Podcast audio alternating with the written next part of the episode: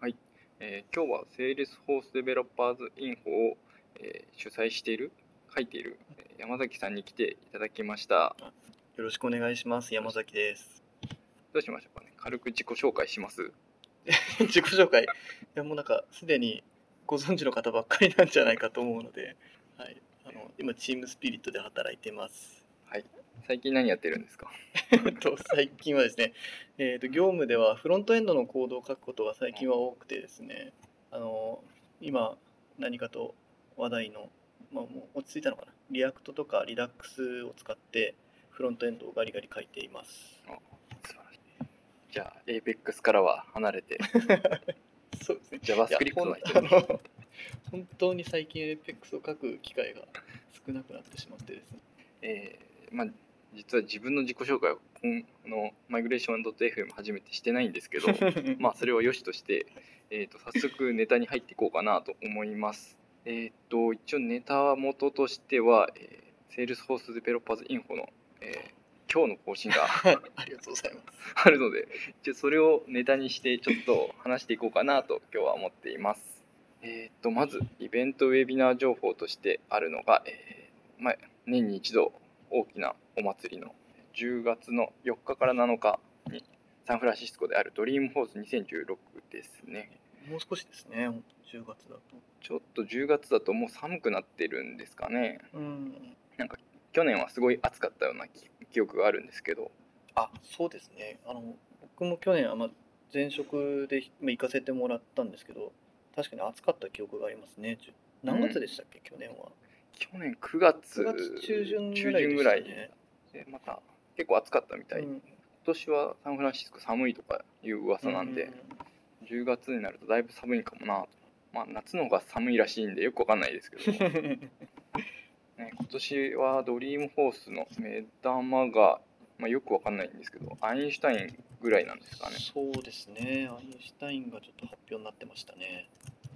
この内詳細が一切分からずっていう感じなんですけども。まあ、AI プラットフォームだと言ってるんで、 ん、なんかきっとプラットフォームなんだろそうですね。だからプロダクトじゃないよっていう話はいくつかのう。うん。記事見ても書いてるので、やっぱりそういうことなのかなと思いつつ、うんた、だあの、まあこれまでここ1年間ぐらいで多分ものすごい数の機械学習系の会社買収してると思うんですけども、うんスチールブリックとか、プリディクション IO とかでしたシっけールブリックは違う。スチールブリックは見こ積こはも見り積もりのやつなので、リレート IQ にインプリスト、インプリスト。インプリストじゃない、インプリリシ、インプリシト、プリティクシション IO、ョン。テンポ。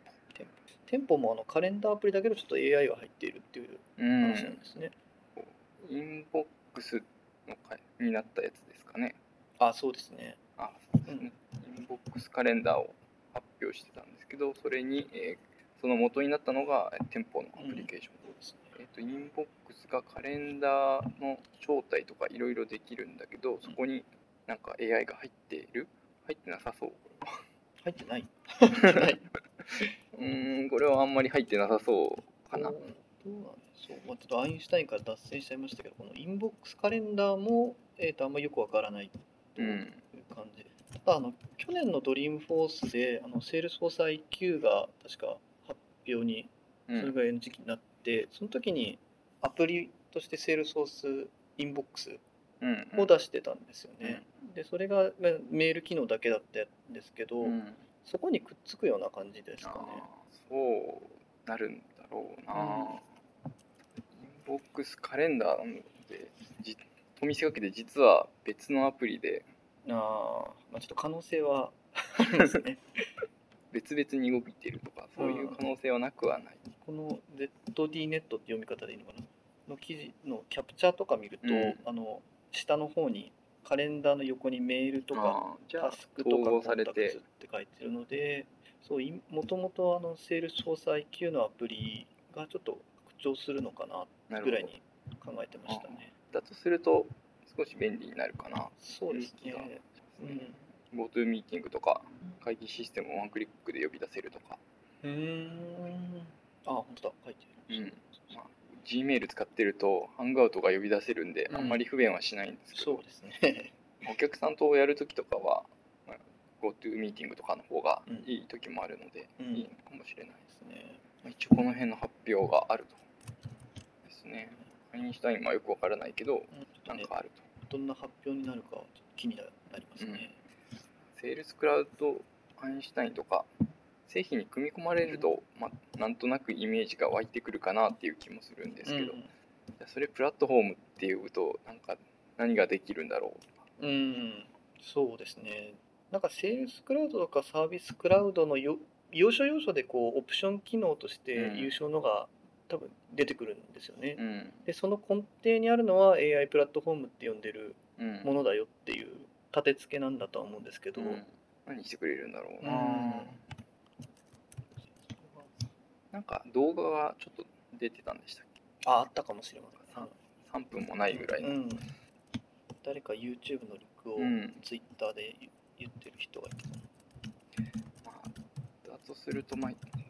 ゆる昔のあった秘書的な動きをするようなやつなんですかね。まあ、よくわからないんで、10月4日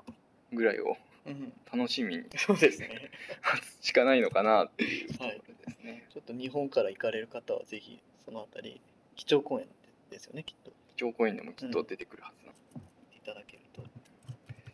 まあ決算発表の場でそういう取り組みをしてるっていう発表するのもなかなか珍しいな。うんそうすね決算発表でそんなサプライズいるの かなうん、楽しみに待ちましょう。まあ、昨日とかであれば、まあ、日本からでも聞けるので、あそうですね。まあ、もしかすると面白いニュースが聞けたら、英語で聞いてみようかな 多分翌朝ぐらいになったらあのパブリックキーかなんかでもう記事は出てると思うんですけどね 1ページぐらいを見てはい、よかったよかったと。あと、ドリームホースといえば、うん何ですかね、えージャパンナイトがある。ああそうそうですね なので、ジャパンナイト・イン・ジャパンをやるかもし れない。ちょっとなんか今年もか企画されてるみたいで、企画はされてない。あ企画はされてないです画策が誰か企画してっていうことを企画してるなるほど今年はドリームフォース行けないんでこのジャパンナイト・イン・ジャパンはぜひとも参加したいですねそうですねぜひあの企画してみたらいいんじゃないか感じを何人集まるかよく読めないっていうのがそうですね、結構日本組いるんじゃないかなっていう気もし、残っててる方もねたくさんいらっしゃいますからね、まあ秘書なのでどうなのかなっていうのがよくわかんないんですけどまあとはいえこう少しずれてるはずれてるんで最初の本当に日じゃないんでまあ集まれる人も多いのかなっていう気がします、じゃあインジャパンが開かれるのを楽しみにはい待ってますえーっとニュース系はそんなもんですかそうですねうんと2番目には書いてる記事は、うんまあ、ちょっと面白い面白いなとその、まあ、業務アプリの、まあ、スタートアップ系の業務アプリがどんどん今出ていてうんうんなんかセールソースみたいなでっかいとこよりもこっちの勢いがすごいよみたいなことが書かれてたんですけど、うんなんとなくその日本国内もそんな印象があるかなと思ってぼんやり読んでたんですけどうね、ん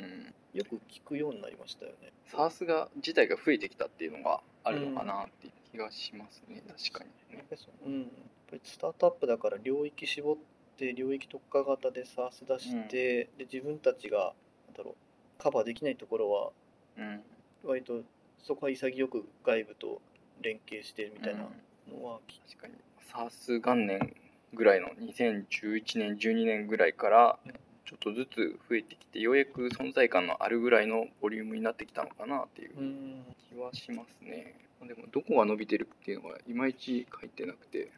そうなんですよね。なんかいっぱい会社が増えてきてるっていうということぐら感いしじかなんですか、一応記事中になんかこう具体的な数字ちらほら出てはいるんですけどちょっとあまりわからないです。うん、まあどうしどうしてもなかなか立ち上がってくるのが、まあ、結構やっぱ大変なんですかねうんワークデーとかでも2%ぐらいしかない結構有名なのに2%なんだあっていうあと本当パーセントが出てるのって有名どころばっかりでそうですね、このグラフっていうのかな、で見ると、そうそう、有名どこの名前しかなくて、このアザーズ57%っていうところに、うん、がどんどん膨らんでるよっていう話なんですかね。だとするとそのプラットフォームってどこ使ってんのっていうのが結う構ん気にはなるかな、なるここがここの割合が AWS ばっかりなのか、うん Azure とかうんうん。他のプラットフォームのやつもあるのかって結構面白い割合になったりしないかなっていうのが気になりますね、ということなので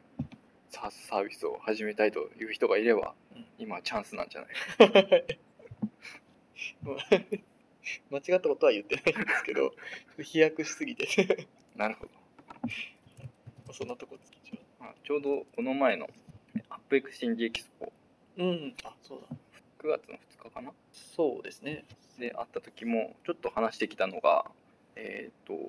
アップエクスチェンジの方にも ISV パートナーと OEM パートナーがいるよっていう話をちょっとして、うんまあ、ISV は Salesforce を導入しているユーザーさんに対して機能追加を打っていくサービスを提供する人たちなんですけど OEM パートナーっていうのが、えー、Salesforce プラットフォームを本当にプラットフォームとしてその上に SaaS サービスを作って、まあ、提供していくっていう位置づけですよということになっていて、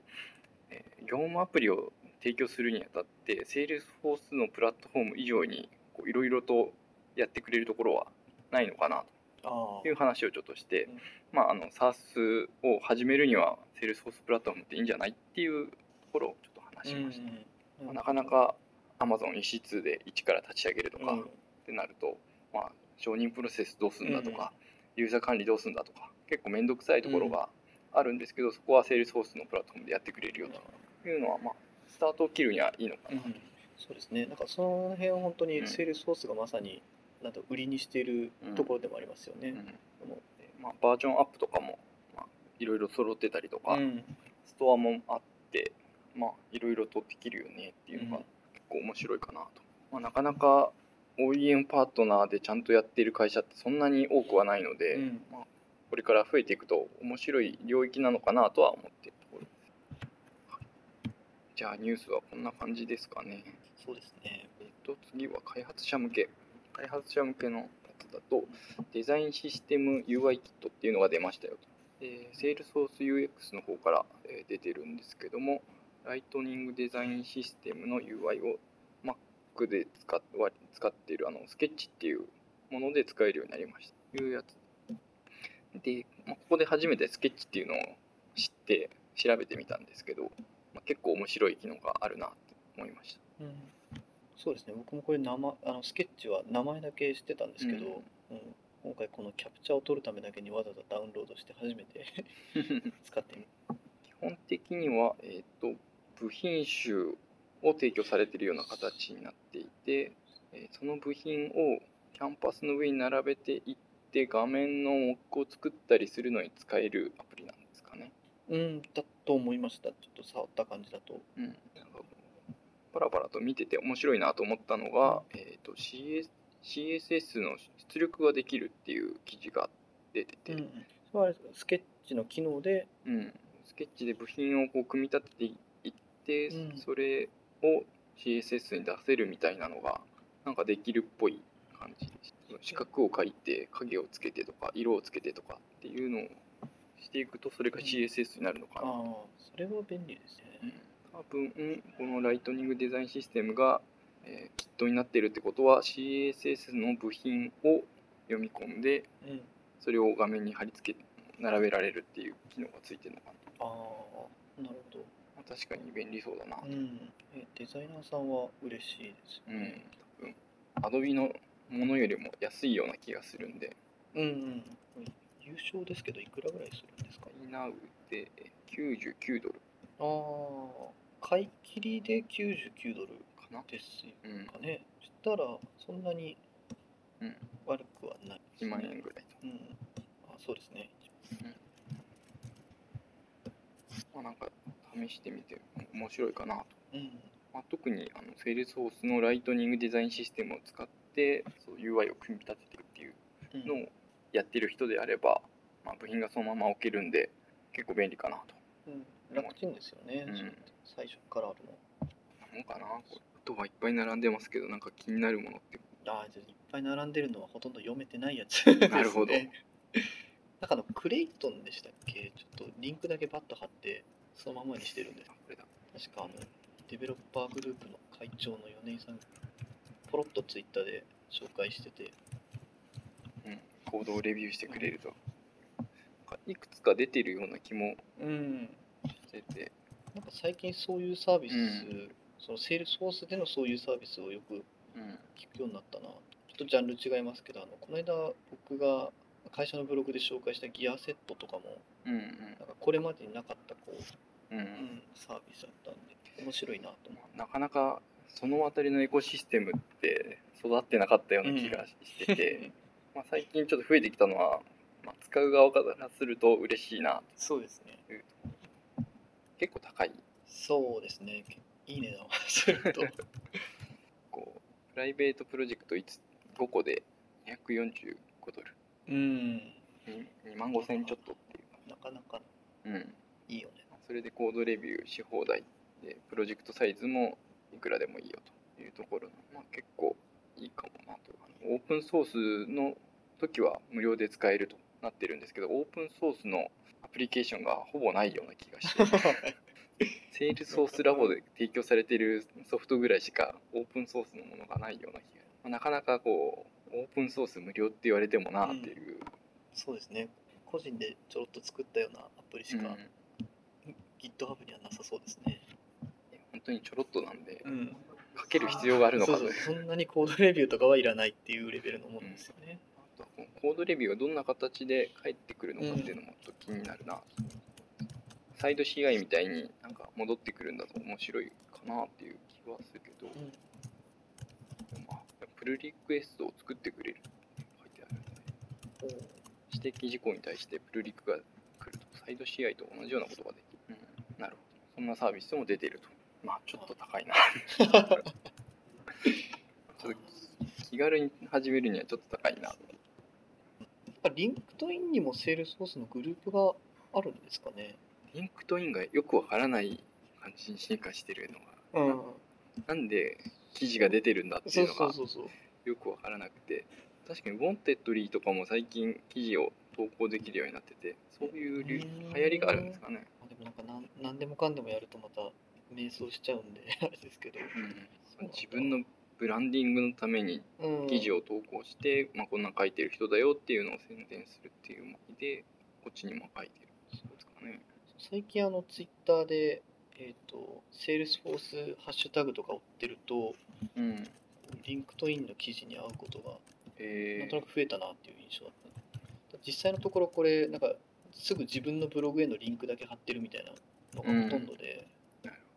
僕は自分のブログをやっててまあそうねリンクトイン見た人にちょっとそっちにうん流入してほしいというか、まあ、私こんなことやってますよっていうのをアピールのためにうんリンクトインでとりあえず記事投稿してうん、中身は自分のブログですねそうですね。で、この記事の中身はよくわからないけよど、くわコからない、ミュニケーション between うライトニんングそうですね基本的な話なのかもしれませんねあのイベントでコンポーネント間のやり取りするみうん。イベントでコンポーネント間のやり取りは結構問題があるはずなんです けど、どうしたいなまあ、自分たちで全部コンポーネントを作ってれば全然大丈夫なんですけど、はいえーイベントが別パッケージに入ってるとん名前空間が別になるので、それなんかありましたね見つ結合になっちゃってうん嬉しくないってういんうのがだいぶ前にこう結論を出してどうなったんだろうんうで変わってないはずなのうんであまり見てないんですけどそうですねここ数ヶ月このライトニングコンポーネント周りの情報を終えてないですね、よくよく考えると去年ぐらいにやっぱ辛いよねっていう話をしてそのまま放置してるのでうん、どうなんですかね変わってないような気がするんうでんまあ、でも現状そのユーザー側でえっ、と異なる会社の A 社と B 社のコンポーネント入れて、そこをカスタマイズしてなんか連携させるみたいなことをやるってなったら、現状この方法しかないんですよね基そう本的にうは、んでイベントが連携用のインターフェースみたいな感じでうん公開していってだからて定義をうんオープンにしておいてそれ見ながら実装するうんその間を埋めるのは結局自分たちで実装しなきゃいけないっていう面倒くさいことが待っててそうですねいけてないなっていううん、なんか出たての時に、えー、とエヴァンジェリスト元エヴァエヴァンジェリストの中島さんはいがはい。伝聞を確かやってくださってて、その時にこんな中間のコードこんなに書かないといけないんだって思った、 記憶があります、ね、これは普通のユーザーがやるのは多分無理だから、うん間にサイトが入るのかなと、うん、まあせめて片方だけこう定義が決まってて別のアプリから呼べるときはうんあのパッケージ依存せずにうん呼び出せるっていう風にできていればまだアダプターみたいな感じでパッケージアプリがそれぞれあの実装すればいいだけなんですけど、なかなかその文字列での一致みたいなのができない仕組みになってうて、ん辛いどうしてもパッケージが依存しちゃってそれをやろうとするとそれぞれに依存するようなあ拡張パッケージを作って提供するとかああーそうはいいうぐらいしかなくてそれ辛いねっていう話を以前やりました、でまあ、その仕組みをちょっとかいくぐれるんじゃないかみたいなうんなんかメッセージを送るようなあのあーイベントが発火できるのがあったので、うんそれをちょっと試そうとしたらまだ内部でしか使えないみたいなへー感じのやつみたいだったんで、セールスフォースの中の人は動いたよって言われたんですけど、あの自分の環境じゃ動かなくて あそれ倉谷さんが実際に試したんですか、うんえー聞いたかなんかで書いておおでなんか中の人がアメリカの人に聞いてくれたらそれはちょっと別の目的で用意したもんだからー、うん、そこで使うもんじゃないと 言われたと、うん、その辺も闇が深くて先に進まないなああ見つかりましたこれライえライトニングセンドメッセージイベントがあーそんな感じやつ多分去年そうですね、うん、2015年10月ですね、そこから特に大変わった体1はな年いぐらい経ってどうなってるかどうもなってないんでしょうけど 変わったという話は聞かないので なかなか辛いところだなっそうですねてであとは、えー、とウィンター17そうですねもうウィンター17のサンドボックスも使えるようになったんですかね更新されましたかね多分そろそろされてるはずかなとなんかサンドボックスが更新されない問題が起きてたみたいですあなんか、うん、けど、大丈まあなんか渋滞してたみたいですけど、うんまあ夫今は多分大丈夫なんじゃないかなと思うんですけど、うんでえっとその中でウィンター17で拡張されるものとしてはえアクションでライトニングコンポーネントが使えるようになるよそうですねという、えっとカスタムアクションっていうのがこれまでビジュアルフォースページを、えー設定できるだけだったっていうところが、えーライトニングコンポーネントもいけるようになりましたで、えーっとインターフェースを実装しなさいとでそれをイン実装したら設定できるようになるよってでライトニングクイックアクションとライトニングクイックアクションウィズアウトヘッダーヘッダーありなしでインターフェースがうんですねこの貼ってるブログ記事は結構キャプチャがちゃんと貼られてるんでうん英語見なくてもなんとなくどういうことをやるとこんな感じになって何ができるのがざーっと分かってるかとうんちょっと分からなかったのがあのまあ今回のウィンター17のリリースで、うんえー、とレックスのメニューの場所がはいはい下になったのが上に来るじゃないですか。はいはいでなんとなくいろんなとこのキャプチャー見るとその上の、上になったメニューから、えーとプルダウンでアクションを選んでるようなはいはいキャプチャーが見られるんですけどありましたねあそこにアクションを独自で追加できるみたいな話はとは違うんですかえーとそもそも多分できるのかそれもっていうのはなあるんですんけどかできるようになるはずなんですけどもクイックアクションっていうのが、えー、と右上にあるプラスボタンがついててあーそこから呼び出せるものとあとは、えっとオブジェクトごとのメニューが上に並んでるんでそこが追加できるよあーあそれか編集ボタンとか保存ボタンとかそういう並びに、えーアクションを追加できるああいう編のは集とか保存のうんそれが多分どうかクイックアクションの方、うんでグローバルクイックアクションがそのヘッダーのところの右上にあるプラスボタンから呼び出せるあやつになる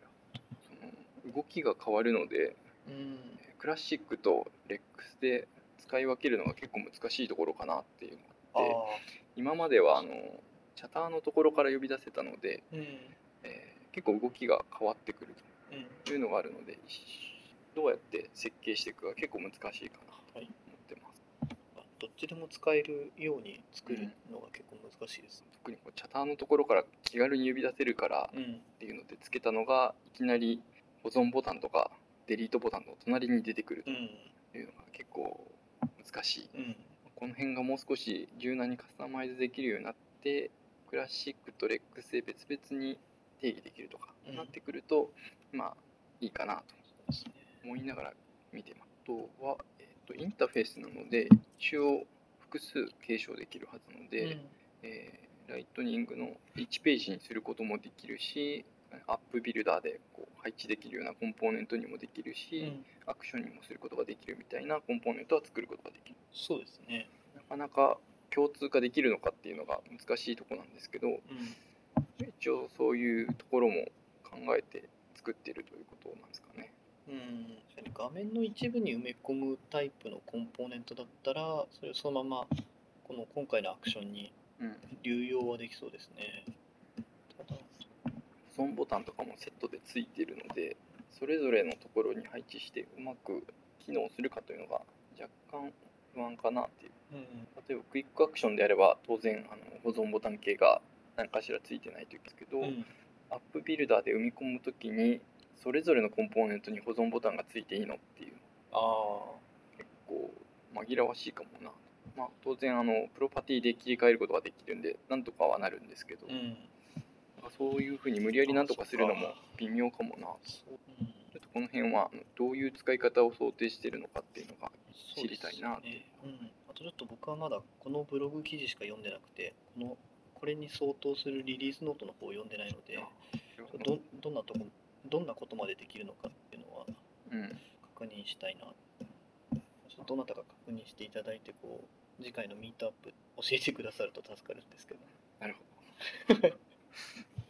いうことを言うと大体自分でやれって言われてしまうっていうそうですねなんか跳ね返ってきそうですけど辛い立ち上がり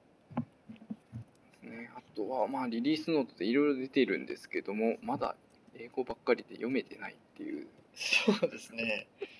こう結構海外の方はこういううん、まとめ記自事分のお気に入り10選みたいな感じのブログをたくさん公開してくださるんですねうん、だからありましたいやー読めてないうんです。そうですねこうモックのフレームワークがパイロットになったとか僕 APEX モックスっていうのがあっあた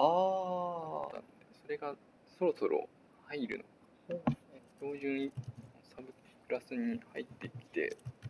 使えるようになるのかもしれないとか書いてあったような気が、まあ、とはいえパイロットみたいなんでまだまだああそうなんですね。あそれで言うとなんかちょっとドリームフォースのセッションで一個気になってたのがあってえーっとタイトルが「Fast Simple Unit Tests with Apex Mox あー Using the Stub API」っていうのがあってですね、これてっきりなんかセールスフォースじゃないサードパーティー製のなんか使ってどうこうっていう話だと思ってたんですけど今のお話聞くとセールスフォースでそういう API を提供するっていう話なのかもしれない。リリースノートに入っててシステム .test.createStub っていうメソッドが追加される何ができるかはよくわかんないですけど、うんなるほど。APEX 周りも。最近 APEX 周りなかったのがちょっと動き始めたんですかね、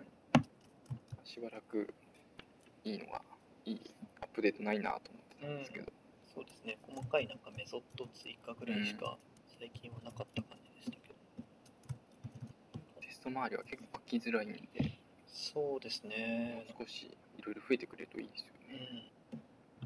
あとはまたこう日本語が出てからですかねそうですね。なかなか読む時間も取れなくてうん。そういう意味ではこの 海外の方のベストなんとかみたいなブログを3つぐらい読むと広く浅くうん把握できていいです。確かにうん。ねウィンター17は、えっ、と、あれもう来月来月もうんいつの間にっていう感じで、うんすぐにアップデートしちゃうの で、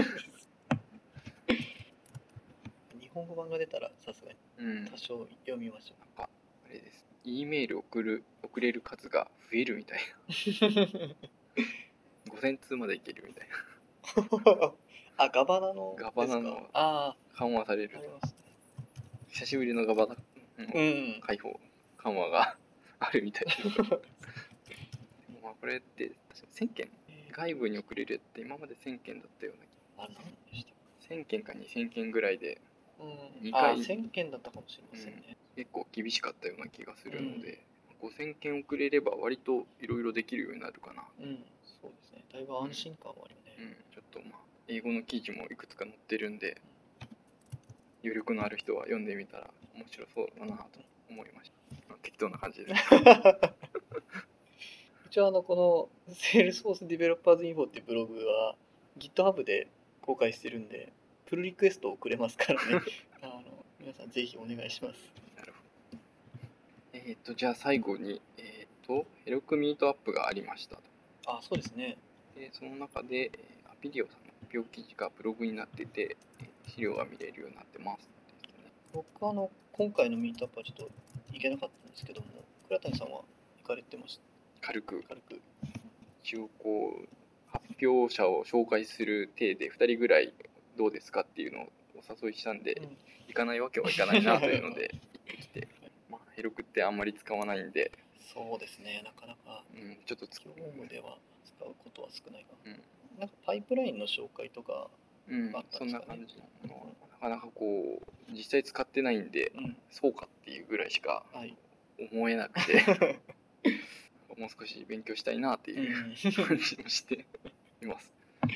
確かにステージング環境とかプロダクション環境っていうのを手軽に作れて、うんそれがあの切り替えれるっていうのは、まあ運用してるといいなとは思います。そうですね。だからヘロク上で本当にがっつりアプリをビジネスで作ってる人ほどうん嬉しいでしょうね、こういうのは。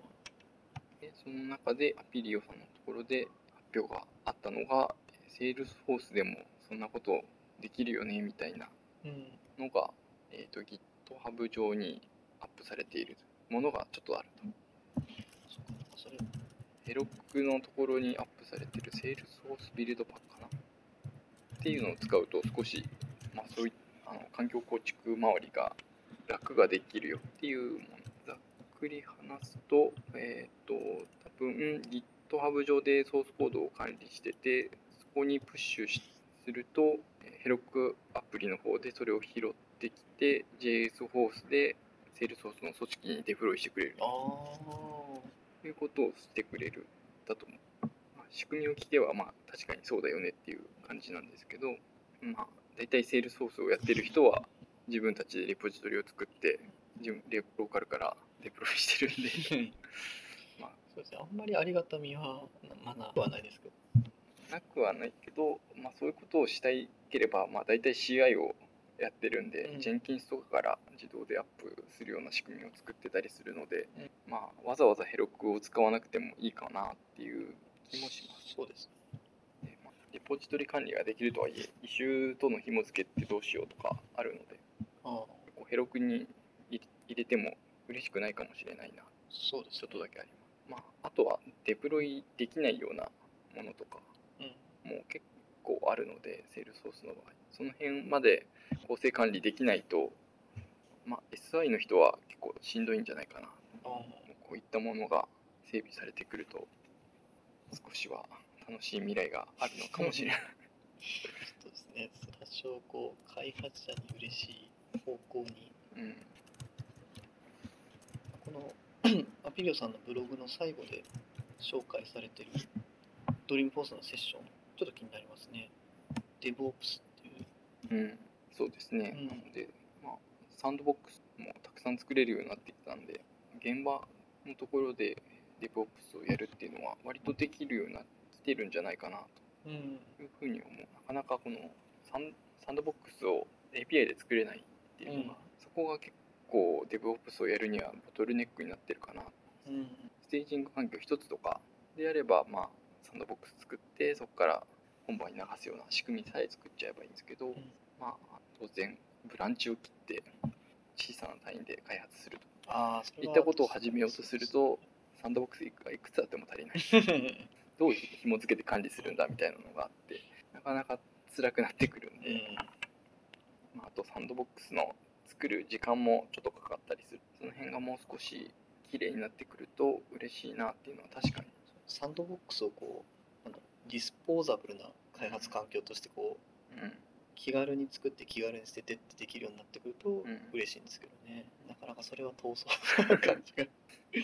うんうんそうねデータが入ってない状態でも結構作るの時間かかったりするのうんで、結構しんどいですよね。やっぱり開発してるとどうしてもこうどっかのタイミングで、えー、と自分の開発組織がなんかこう汚くなってきて、でかといってこう APEX クラスとか削除をまるっとするのがうん現状手段がないので、うんってなるとこうまた新しくサインアップして、うんユーザー作ってなんか翻訳設定みたいなの有効にして、ネットワークアクセス有効にしてとかっていうあの一連の手続きがなかなか面倒くさいんですね。うんうん設定終わった段階でなんかスナップショット取れてとかってなってくると、開発者としてはすごく嬉しいです。ロールバックする仕組みがないのは結構しんどいかもしれないです。その辺今後の今後に期待して 待ってます。今日はこんなもんですかね。そうですね一通り、ねじゃあ終わりましょうか。はい、えー、と今回はマイグレーション .fm エピソード5になります、えーご意見ご感想ご要望は「ハッシュタグマイグレーション FM」をつけてツイートしていただけると幸いです今日のゲストは山崎さんでしたあありがとうございましたありがとうございま した。しまったのでアニメの話をすればいいのかアフターショーも撮る